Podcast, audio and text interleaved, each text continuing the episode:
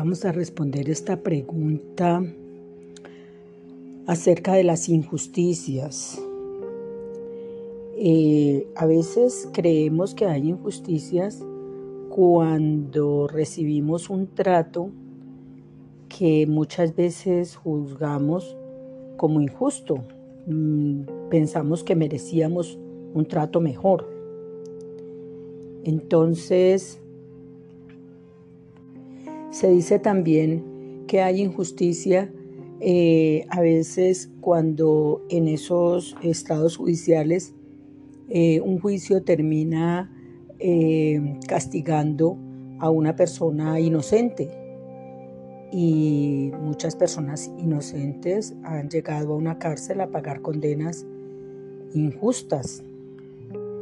O para no ser tan drásticos, de pronto a veces en la calle alguien que no ha cometido la falta se gana un, llamado de atención, un grito, una, una, se genera de pronto una discusión cuando a todas luces eh, a la persona a la que le están haciendo la reclamación es inocente.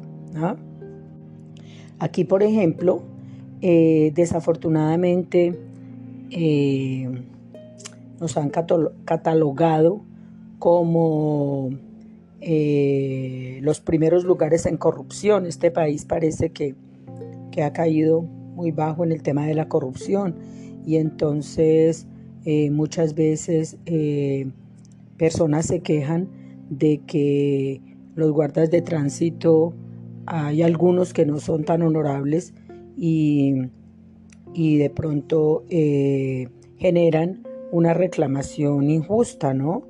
o colocan un comparendo cuando la persona no cometió ninguna infracción. Bueno, aquí hemos mencionado en repetidas ocasiones que en el universo hay leyes. Hay leyes y eh, esas leyes se cumplen, sí o sí. Entonces, eh, directa o indirectamente, eh, más que todo inconscientemente, nosotros mismos de manera inconsciente vamos eh, creando nuestra propia realidad. Eh, y esto pues no lo hace uno de manera voluntaria, ¿no? Esto no es voluntario, porque como bien lo sabemos por el estoicismo, hay muchas cosas que no dependen de nosotros. Nosotros no, nosotros no somos eh, culpables o no somos, eh, digamos, autores voluntarios de, elegir el país donde nacimos, los hijos, los padres que, que, nos dieron la vida, el hogar donde nacimos, la ciudad, el idioma, eh, los políticos, etcétera, etcétera. Muchísimas cosas, todas, todas menos una, nos dice el estoicismo que todas las cosas menos una, pues son eh, totalmente ajenas a nuestra decisión, a nuestra voluntad. Pero en el ejercicio único de la única cosa que sí tomamos el total control, que es de nuestros pensamientos y que de ahí se derivan los sentimientos y de ahí se derivan las creencias y de estas la creación, o sea, las creencias crean, que eso es un acto realmente que ha hecho por siempre en nuestra vida el inconsciente y que ahora con esta escuela estamos aprendiendo a entrar en él para hacer conscientes nuestros pensamientos, para vigilar nuestros pensamientos y poder corregir, corregir nuestro destino. Entonces, eh, de manera involuntaria, hemos creado nuestra propia realidad, nuestra experiencia vital. Esa es una de las premisas a las que hemos llegado, una de las conclusiones a las que hemos llegado en todo el estudio que hemos hecho. Entonces nosotros vamos construyendo, hemos ido construyendo de manera involuntaria nuestra experiencia vital y ahora que la estamos interviniendo, entonces estamos construyendo nuestro sentir y nuestro, nuestra experiencia eh, a través pues, de este entrenamiento para observar y para decidir qué pensar y qué sentir. De manera inconsciente vamos generando lo que nos va pasando y no nos hemos dado cuenta de eso. Entonces hemos sembrado de manera involuntaria y ahora vamos a sembrar de manera voluntaria y de manera consciente. Porque sabemos que de toda siembra la cosecha es obligatoria. O sea, si sembramos voluntaria o involuntariamente, la cosecha es obligatoria porque hay una ley que rige todo y es la, ley de causa y efecto. Entonces sabemos que no nos podemos escapar de la cosecha. Hayamos sembrado de manera voluntaria o, o en piloto automático, o sea, en inconsciente. La cosecha es obligatoria. Entonces, cuando nuestra cosecha la consideramos injusta, es porque de manera involuntaria hemos sembrado sin haber tomado conciencia de qué era lo que estábamos sembrando. Hemos hecho interpretaciones inadecuadas que nos han derivado en consecuencias inapropiadas o inadecuadas o consecuencias que calificamos como molestas, consecuencias que estamos calificando como injustas porque hicimos decisiones o tomamos interpretaciones inapropiadas de los acontecimientos eh, anteriores. Porque la verdad es que siempre eh, hemos ignorado los mensajes que nos manda la vida y entonces creemos que podemos hacer lo que nos da la gana, cuando la vida nos está dando advertencias, la vida nos está eh, previniendo, pero, no, pero siempre hacemos caso omiso de los mensajes de ese grillito que llamamos la conciencia, que llamamos la vida, pues que es Dios. A ese al que vamos a las iglesias a arrodillarnos y a pedirle, realmente eh, a diario nos está hablando y nos está previniendo y nos está dando señales. Pero si no sabemos interpretar las señales, entonces ahora lo que cosechamos lo catalogamos como injusto. Entonces, cuando abrigamos la creencia en la injusticia, pues nos convertimos en justicieros y también, como lo hemos dicho en repetidas ocasiones, cada que abrigamos una creencia, esa creencia crea. Entonces, si yo creo en la injusticia, pues experimentaré la injusticia, porque esa creencia me creará experiencias para ratificar esa, esa, esa creencia que es como una, una creencia, es una idea que yo catalogo como verdad. Entonces, para ratificar esa verdad, las creencias crean la existencia vital, crean experiencia. Y cuando creemos en las injusticias, entonces nos volvemos vengadores, porque queremos que los injustos paguen. Y también a veces creemos esto porque nos creemos poseedores de la verdad. Nos creemos justos y buenos y estamos juzgando a los otros de perversos y malvados. Y por eso entonces merecerían un castigo. Eso es lo que pasa con las creencias, porque cuando uno sabe algo, pues no duda, tiene la certeza.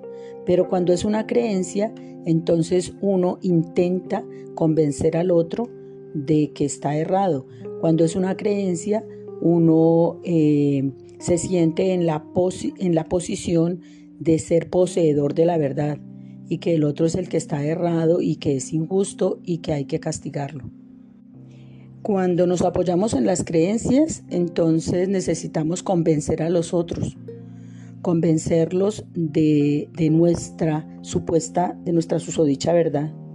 Pero cuando tú estás eh, centrado en la certeza, no necesitas convencer absolutamente a nadie de nada, porque sabes, porque estás, eh, bueno, estás, eh, o sea, no, no tienes, no tienes dudas, estás en la certeza. Como si yo le quito la presión a este lápiz, yo tengo la certeza de que el lápiz correrá hacia el piso, él no se va a ir en otra dirección, porque yo conozco la ley de la gravedad y como yo eh, sé, tengo la certeza de que él se va a ir abajo y no tengo que convencer absolutamente a nadie de eso. Entonces, el, conocimiento le da a uno la tranquilidad de no tener necesidad de convencer a nadie, mientras que las creencias sí necesitan de otras personas para, para que lo refuercen, para que lo validen. Necesita ah, eh, conseguir adeptos para que validen esa creencia. ¿Sí? Por eso cuando tú sabes que no existe la injusticia, sino que existe lo justo, y lo justo es eso que eh, nos corresponde por haberlo eh, creado con nuestras interpretaciones. ¿Sí?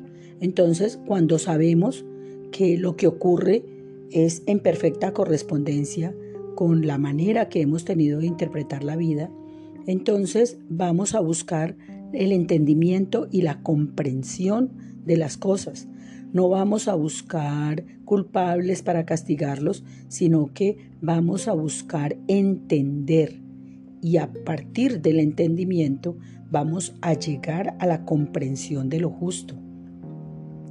Aunque sabemos que la justicia de los hombres está basada en normas llamadas para los humanos leyes humanas, pero que realmente no son leyes, sino que son normas para la convivencia.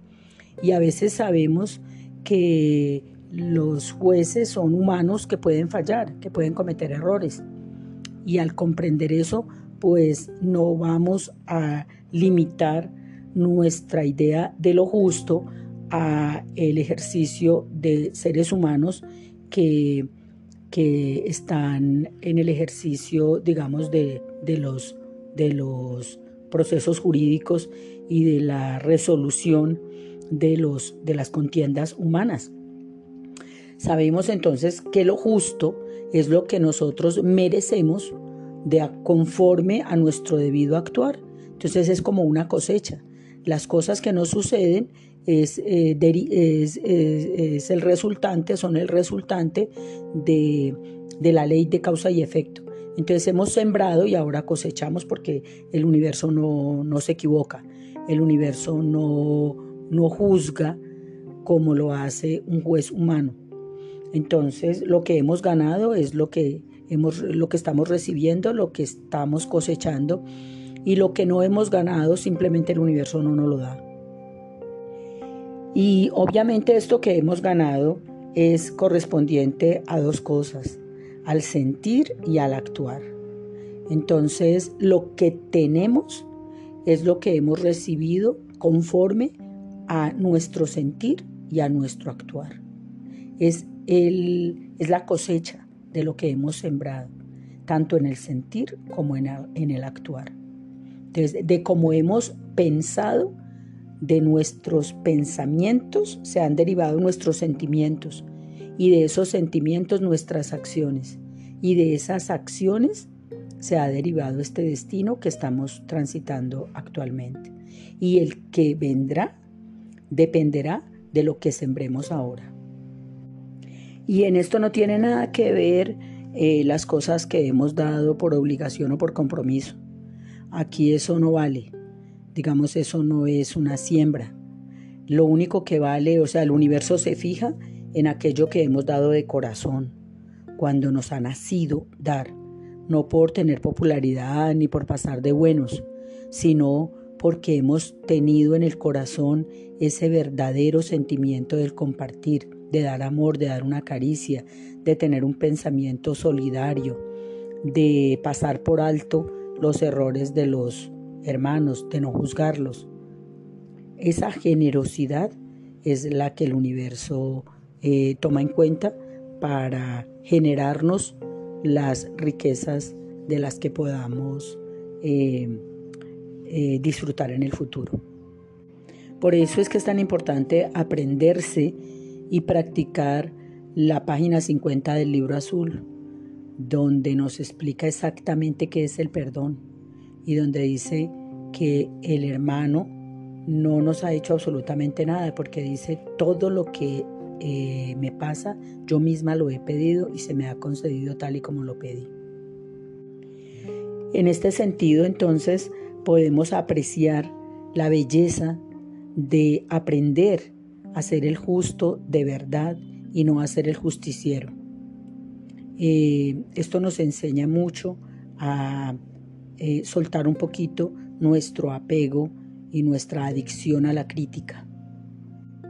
Y entonces aprendamos a mirar absolutamente todo con respeto y a mirar desde la ventana del amor y a buscar en nuestra mente los pensamientos amorosos que siempre están allí, siempre están allí como como dicen estas eh, personas eh, eh, cristianas, que son ustedes, ¿no? Como dicen, Jesucristo está a la puerta y llama. eso lo que quiere decir es que en nuestra mente siempre están los pensamientos amorosos y al otro lado están los pensamientos de juicio, de crítica, de considerar al otro como el culpable. Todos esos pensamientos de venganza podemos empezar a renunciar a ellos y empezar a volvernos adictos a los pensamientos amorosos, de respeto, de valoración por el otro. De, aquí eh, es muy importante empezar a trabajar el respeto por la diferencia. El otro es libre de pensar y de actuar y de sentir como él, como su, su experiencia le esté dictando. Cada cual hace lo mejor que puede con lo que tiene y de esta manera podemos también empezar a cultivar la gratitud. Gratitud con las otras personas que siempre nos estarán enseñando algo y gratitud porque siempre hay cosas para agradecer. Siempre, siempre hay cosas para agradecer. Y nosotros eh, siempre les estamos recomendando que no dejen de hacer su inventario. Hagan siempre un inventario de todo aquello por lo cual vale la pena agradecer.